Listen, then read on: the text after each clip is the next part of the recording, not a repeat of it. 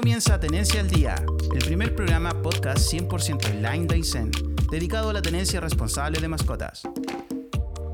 Bien, eh, vamos a mm, dar inicio a este nuevo capítulo podcast, una nueva forma de comunicarse. Esto es Tenencia al Día y tenemos una gran invitada, a quien saludamos cariñosamente. Ella es de profesión psicóloga, Claudia Ruiz, se la presentamos inmediatamente porque van a tener oportunidad de verla en vivo y en directo ahí a través de estos capítulos podcast. ¿Cómo estás, Claudia? Bienvenida. Hola Luz María, muy bien, gracias por la invitación. ¿ah? Eh, Súper interesante todo esto que se ha ido generando eh, como aspecto positivo a partir de la pandemia, que son estas nuevas formas de, comunicación donde hemos tenido la oportunidad de empezar a reencontrarnos de alguna manera virtualmente y a conocernos, porque no nos conocíamos nosotros. Somos tantas organizaciones en Chile y antes no nos conocíamos. la pandemia de alguna manera nos ha ido obligando a, conocernos y es, una, es algo súper necesario. Súper necesario. Por supuesto que sí. Eh, ¿Ha sido difícil la adaptación a estas nuevas formas de comunicación, Claudia? Sí, para los que no somos tan amigos de, esta nueva tecnología, sí, ha sido un poco complejo, ¿ah? eh, pero uno se va adaptando. Somos, somos animales de adaptación, así que nos vamos adaptando. ¿Animales de adaptación o de costumbre? De adaptación. Yo diría que es una mezcla. Después ya es una costumbre. Sí, por supuesto. de todas maneras. Sí, y, a las, yo creo que a las dos, como a muchas otras invitadas e invitados, nos une el tema animales. Eh, a lo mejor animales eh, de compañía, eh, los animales que son tan importantes también para, para el bienestar, para la salud de nosotros como, como persona. Por eso mismo, hemos querido invitarte y ojalá que esta no sea la primera ni la última oportunidad que tengamos para poder conversar contigo de este tema. Eh, adquisición de una mascota. ¿De qué depende el que nosotros como seres humanos, independiente que seamos pequeños, adolescentes, adultos eh, o una persona a lo mejor en soledad, eh, que pueda adquirir una mascota? ¿Por qué lo hacemos? Yo tengo la impresión que el animal, eh, y, bajo este concepto de animal de compañía, cumple una función en la vida, en la vida nuestra, en, las familias, en, la vida como de cada individuo. Y es precisamente que este ser que, si bien no habla, no habla el lenguaje nuestro, pero sí tiene un lenguaje corporal, eh, logra conectar con las emociones nuestras nosotros logramos reflejar en él muchas veces emociones nuestras.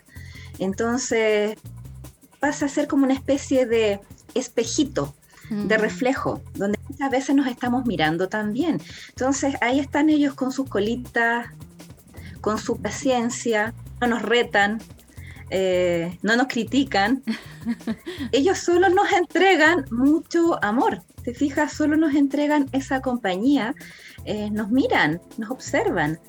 Entonces es, un reflejo. Yo siento que los animales, en este caso de compañías, por ser animales que están domesticados, tienen esta función de, tienen esta función de, acercarnos a las emociones. Ellos tienen esa capacidad de incluso activar y despertar esas emociones. Los animales pueden despertar la compasión en seres humanos que no tienen tan desarrollada esa habilidad y lo hemos visto cientos de veces. Eh, como personas que antiguamente los envenenaban, por ejemplo, que experiencias nuestras que tenemos, personas que antiguamente los envenenaban, hoy en día los protegen.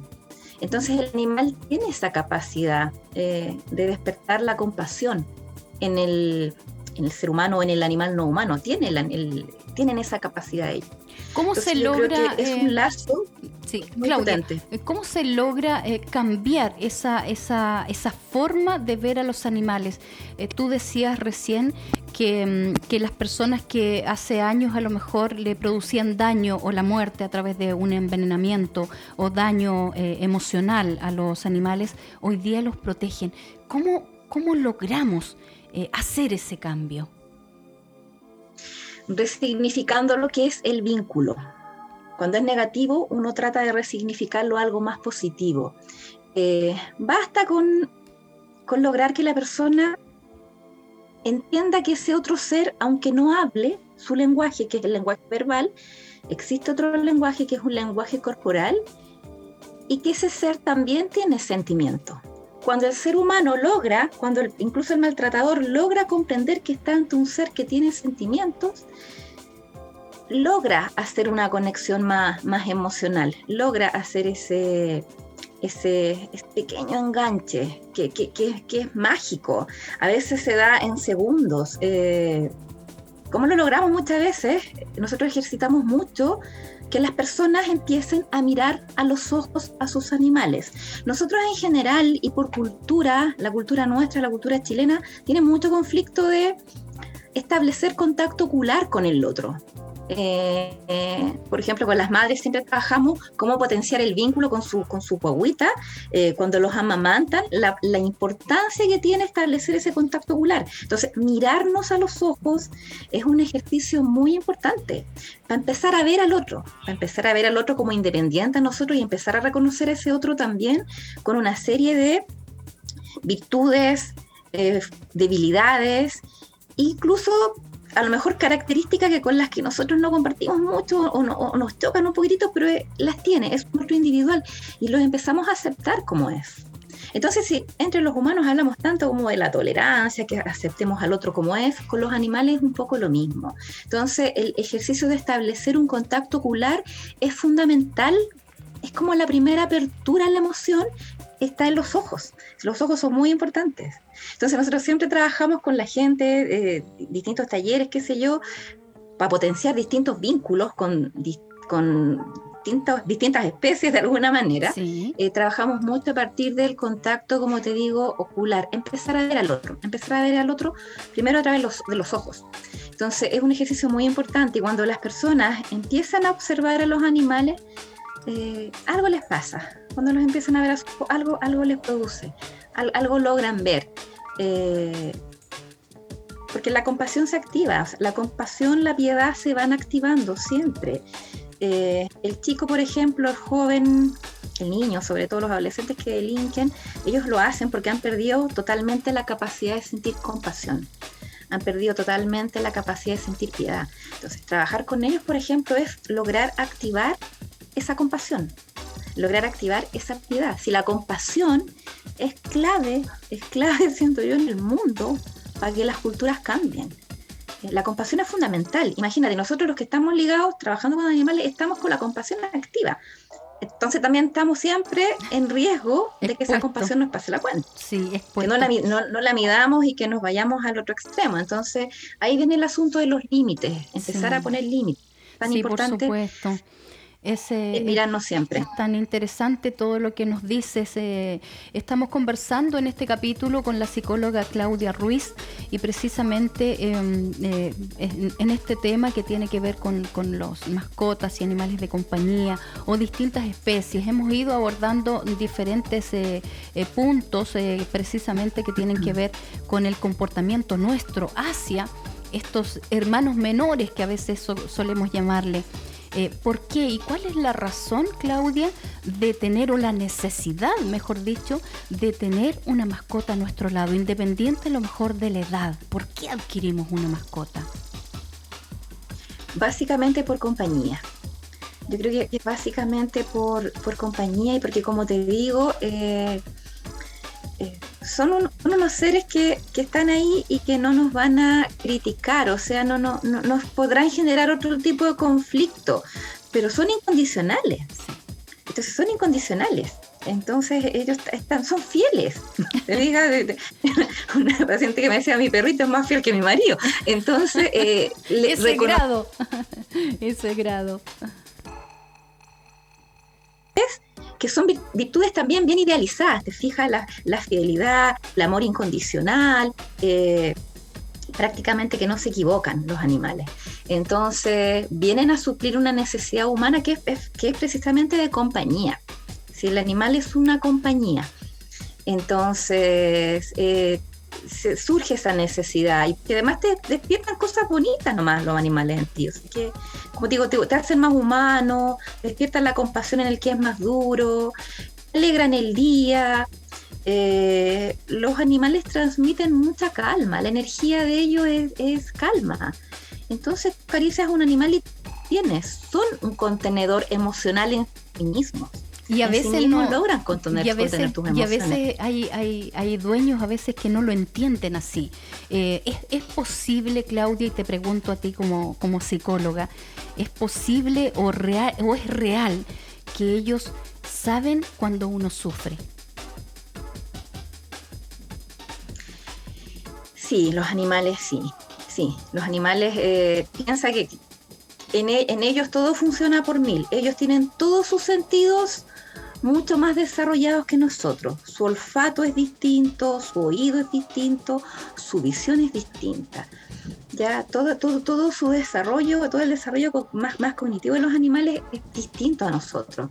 Entonces ellos perciben cosas que nosotros no podemos percibir, por algo, ellos perciben el peligro, por algo, eh, los perros, por ejemplo, cuidadores, hija, efectivamente ellos te protegen, y van percibiendo, yo creo que van percibiendo toda, toda esta cosa más enérgica, que son emociones. Nosotros transmitimos el miedo, nosotros transmitimos la rabia, y uno lo percibe en sus animales. Cuando uno anda más rabioso, por ejemplo, y uno anda más enojado, ellos se dan cuenta. Entonces de repente uno, qué sé yo, hace un gesto mal, un, movimiento más brusco, qué sé yo, porque uno anda más en rabia, y, y a veces los perritos se corren los gatos igual, yo tengo muchos gatos y los gatos cuando me sienten que yo ando más rabiosa se van ligerito, como, como que no queremos estar cerca de esta loca un poco y no, nos corrimos.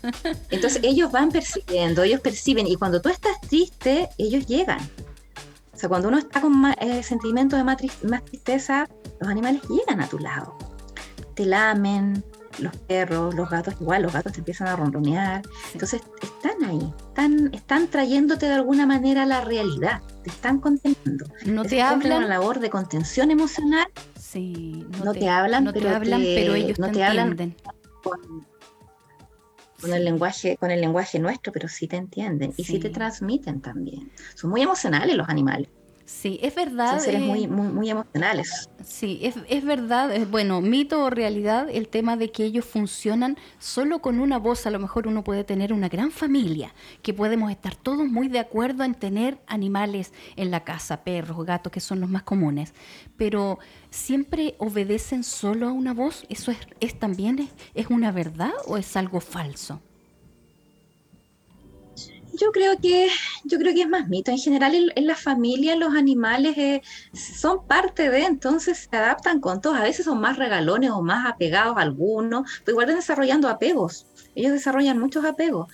A veces son más cercanos a algunas personas, a veces a otros, pero sí reconocen los distintos tonos de voz. Ellos reconocen. Entonces, si están dentro de un grupo familiar, eh, van a reconocer la voz de todo su grupo van, a reconocer a, a, a toda su familia. ellos reconocen a toda su familia como su, como su parte incluso de su manada. Entonces nos ven ellos, yo siempre tengo la impresión que ellos nos ven a nosotros, los gatos sobre todo, me ven a mí como una, como la gata que los manda, así como la gata mamá, como la, gata, la gata alfa de alguna manera. Que a veces anda enojada. Eh, sí, sí, anda enojada y que a veces anda muy alegre y no estamos todos arriba de ellas, son, muy divertidos, pero sí, o sea, se pueden establecer límites súper importantes con los animales, se pueden lograr una vida muy bonita, pero esos son aprendizajes que, que se tienen que ir dando, eh, se tiene que ir comprendiendo, siendo yo el animal, se tiene que dejar de cosificar, entonces se tiene que empezar a entender el animal como un ser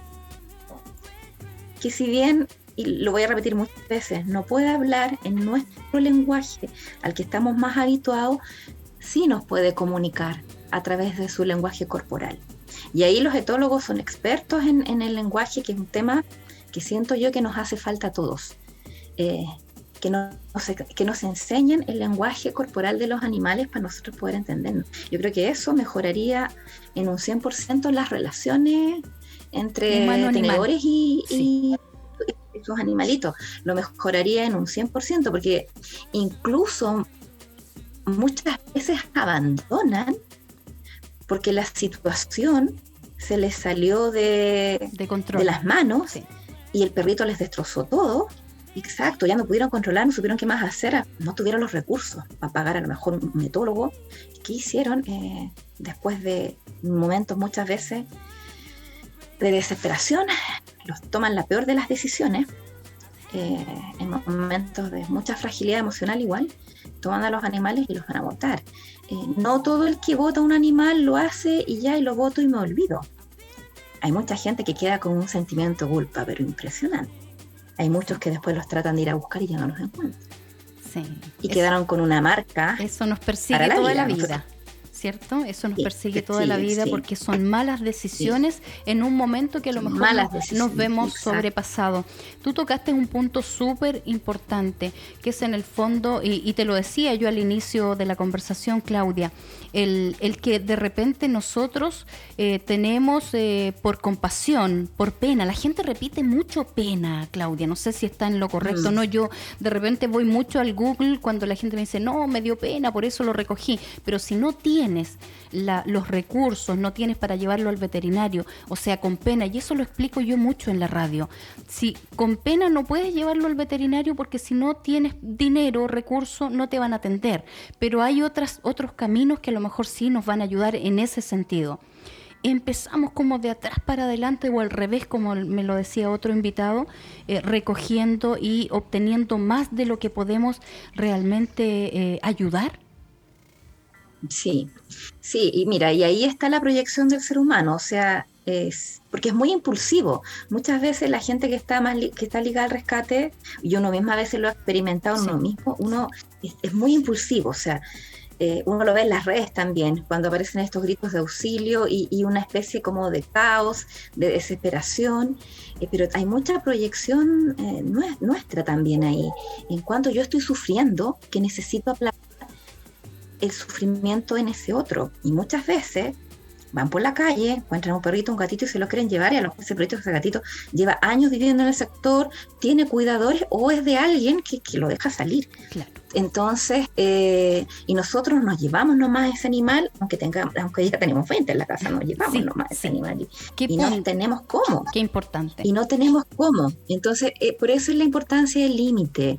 Eh, hay que tomarlo con calma, hay que tomarlo con calma. Es súper bonito, es súper loable ayudar es lindo, la compasión es muy sanadora, es bonito, ojalá todo el mundo sintiera compasión. Nos ayuda. Tendríamos un mundo totalmente distinto, sí, seríamos un mundo, seríamos un mundo diferente. Y seríamos más felices. Hay que poner el límite. Si yo voy por la calle, me encuentro un perrito que está sufriendo, o que yo veo que está muy mal, primero averiguo desde ahí. A lo mejor no es tan mal, y a lo mejor yo lo estoy mirando más mal porque estoy proyectando. A lo mejor yo estoy pasando un mal momento, estoy con mucha pena, estoy sufriendo una pérdida. Mucho cuando la gente tiene pérdidas que busca adoptar, busca un poco contener esa, esa, ese duelo, ese sentimiento de pérdida en un animal. Entonces, es primero ver, asegurarme, este animal pertenece a alguien o no, chuta, no lo puedo ayudar, no me lo puedo ayudar, pero puedo venir a dejarle un poquito de comida todos los días. Hasta que voy desarrollando un plan, diseñando un plan para ver cómo puedo ayudar a ese animal. Pero ese debiera ser siempre el camino.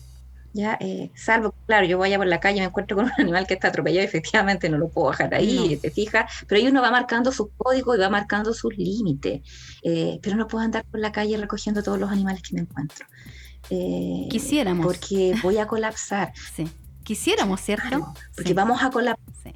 Exacto pero vamos a colapsar en algún minuto. Entonces, eh, tenemos que ponernos nuestros límites. Eh, uno siempre que trabaja con la gente que rescata animales, uno les dice, cuando nos damos, siempre te preguntan, pero ¿en qué minuto me doy cuenta que ya me estoy pasando de la raya? Eh, yo siempre les digo, cuando ya empezaste a tener conflictos con tu familia, cuando ya dejaste de verte con tus amigos, cuando ya te sientes mal, incluso que te das un tiempo para ver una película eh, cuando ya no estás teniendo eh, tiempo para ti, para tu vida. Ahí ya estamos entrando en un, en un círculo que es peligroso y se da mucho en el, en el, mundo del rescate, que llega un minuto en que la gente eh, es puro llanto, es puro sufrimiento, terminan destruyéndose a sus propias familias muchas veces. y además es cruel, ¿ah? es súper cruel. Claudia, yo siento que eh, eh, al menos lo que tú estás planteando, que me parece tremendamente relevante, yo siento que ese límite yo ya lo viví, lo pasé. O sea, eh, yo siento que tiene que ver con la experiencia en la vida. Yo llevo 14 años en esto, entonces comprenderás que, que bueno, mm. al principio me las lloraba mm. todas, porque tú solo quieres ayudar, no ves ningún otro camino, ayudar ayudar, avanzar y que los animales no sufran. Pero a medida que tú vas adquiriendo más, eh, eh, más experiencia, vas cambiando y vas eh, poniendo tu propio límite. es súper importante lo que dices, Claudia. Yo tomo nota siempre cada vez que hablo con un invitado distinto, porque eso nos ayuda también a mejorar ciertas cosas que a veces no vemos. Claro. Claro, por eso es tan importante la experiencia y ir transmitiéndola. Yo creo que todos hemos pasado, eh, todos los que estamos ligados a los animales, todos estamos expuestos a en algún minuto pasarnos del límite y caer en el borde y quedar ahí, un poco colgando, si es que nadie nos rescata, porque quedamos completamente en abandono también. ¿ah? las personas que están más ligadas a los animales están súper expuestas también a quedar en un estado total de abandono por toda la sociedad. Eh, por eso te comentaba que, es bien cruel el sistema, es bien perverso, porque empieza también a ejercer la presión social, la presión del medio, sobre todo del medio que sabe que tú tienes esa compasión por los animales y que tú te vas a hacer cargo y que tú los vas a rescatar. Y te empiezan a saturar con peticiones, te empiezan a saturar con, con pidiendo ayuda y después que tú ya estás colapsada, ellos mismos empiezan a ejercer la presión porque tus animales están generando mucho ruido o porque están generando molestia. Entonces es un círculo bastante vicioso. Finalmente empezamos a operar como chivos expiatorios para la sociedad, que un poco va, va, va, depositando en nosotros toda la responsabilidad. Entonces eso es súper injusto y es súper cruel. Por eso... Eh, siento yo que toda persona que esté ligada y que tenga esta compasión y que quiera ayudar a los animales tiene que empezar a ponerse sus límites, no tiene que dejar tampoco que, una sociedad abuse de ellos, que la sociedad abusa, los vecinos abusan, las redes sociales abusan, entonces no tiene que permitir eso, tiene que ser capaz, todos, Tienen que, tenemos que ser capaces de decir no y no sentirnos culpables por decir que no, esta vez no puedo. Sí, yo creo, fíjate que me, también vuelves a tener mucha razón en, eh, cuando hablas de límites, también cuando la gente te critica. Eh, al menos yo eh, he aprendido en, en, esta universidad de la vida, en el mundo de los animales y en la defensa, sí, pero te digo yo acérrima, decir, mire, eh, cuando hay tanta crítica, pero yo siento que también un poco, eh, un poco te protege el medio de comunicación, porque los medios de comunicación, independiente que lo hagas a, través de, redes sociales o de la radio específicamente, eh, siento yo que también es, eh, es muy potente. Entonces, la gente te critica o, te aborda en la calle y te dice, ay, pero usted lo único que hace es recoger perros y defender a los perros, como que lo único que uno no los puede ni mirar feo. Entonces, mm. eh, sí, está bien, los estoy defendiendo, los estoy ayudando. Mientras que usted, ¿qué hace? Es como que tú tienes como la respuesta precisa para dejarlos en silencio. Yo siento que ha sido potente también la tarea de años y la experiencia, sin duda, sí, la experiencia te da esa herramienta que es muy válida. La, experiencia no, exacto. Exacto, la, experiencia es, fundamental y sobre todo, como digo, tener la capacidad de ir mirándonos también, de mirarnos desde afuera. Eh, recibir también la autocrítica muchas veces, pero mirarnos desde afuera. O hay gente que dice cuando cuando estamos alimentando a nosotros gatos en las calles y la gente que no los quiere, ay, si los quiere tanto, lléveselos a todos por su casa. ya le digo yo, ayúdeme, son mil, son mil los que alimento, le digo yo, ¿me ayuda a llevar a los mil? Y ahí vemos cómo los metemos a todos en mi casa y luego que es chiquitita. no me dicen nada más. uno tiene que, tiene que, tomarlo ya después, uno lo empieza a tomar con, humor. Uno lo empieza a tomar con humor, ¿no? exacto, exacto. uno tiene que tener la claridad que uno hace una labor que es social en todo esto. Sí, por supuesto. Mira, Claudia, cómo pasó el tiempo y nos pasamos más del tiempo, por eso quiero eh, hacerte una invitación que la voy a hacer llegar eh, de otra manera. Yo quiero agradecer tu tiempo, ha sido demasiado valioso. Llegamos al final de este capítulo de Tenencia al Día. De verdad, muchas gracias. Un mensajito ahí para el final. Eh, sigan trabajando por los animales, pongan sus límites, siéntanse orgullosos de la tremenda labor que hacen, es una labor social, no permitan que los maltraten a ustedes como seres humanos por realizar esta labor, no permitan que la sociedad abuse de ustedes. Pongan límites. Qué lindo, precioso. Muchísimas gracias. En este capítulo hablamos con la psicóloga Claudia Ruiz. Muchísimas gracias, Claudia. Hasta una próxima oportunidad. Gracias a ti, Luz María. de todas maneras, un gusto. Nosotros lo dejamos invitado para el próximo capítulo, no se lo pierdan. Este segmento es auspiciado por Multitiendas Javián, la multitienda Daisen. Hola, mi nombre es Marcel Barrientos, soy profesor y coordinador tecnológico de la Escuela Litoral Austral de Puerto Aysén. En el capítulo de hoy aprendimos los siguientes temas. Adquisición de una mascota. Los animales de compañía cumplen una función, que es lograr conectar a nuestras emociones. Principalmente lo que nosotros logramos al tener una mascota es lograr alcanzar la compasión, que es una emoción muy importante ya que nos conecta con, con nuestras mascotas. También que dentro de la cultura chilena, en general tenemos mucho conflicto a la hora de tener contacto ocular o contacto visual, mirarnos a los ojos entre los pares. Este ejercicio de establecer un contacto ocular es fundamental para poder comunicarnos con nuestras mascotas. Las personas cuando ven directamente a los ojos los animales se activa la compasión y la piedad, que son dos sensaciones muy importantes, dos reacciones muy importantes. La compasión es clave en el mundo para que las culturas podamos cambiar. Eso es lo que nos enseña nuestra, nuestras mascotas. Las mascotas en nuestro país también principalmente se adquieren por compañía, para que las personas no se sientan solas. Las personas buscan fidelidad, el amor incondicional y lo que viene a cumplir una necesidad humana, que es la compañía. También las mascotas y los animales nos transmiten mucha calma. Eso es sumamente importante. También los animales perciben muchas sensaciones de las que estamos viviendo nosotros. Por ejemplo, pena, alegría, cuando nosotros estamos asustados, cuando estamos contentos. Los animales no pueden hablar nuestro lenguaje, pero sí pueden comunicarse con el lenguaje corporal al percibir nuestras emociones nosotros también tenemos, que mirarlo y observarlo para poder determinar qué, es lo que pasa. Muchas veces la gente está ligada al, está ligada al rescate, eh, sufren el sufrimiento que están pasando ayudando a los animales.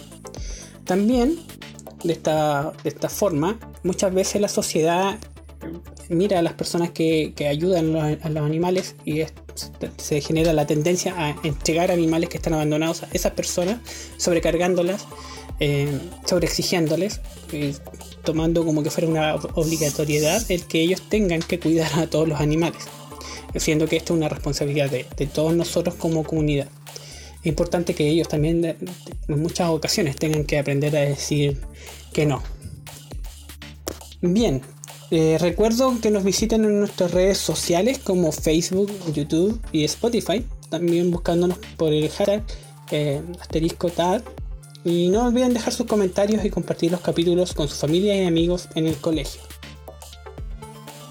Este podcast fue financiado por Petrac y Subdere. No olvides compartir este capítulo en tus redes sociales con el hashtag TAD. También busca nuestros capítulos en Spotify, YouTube y Facebook.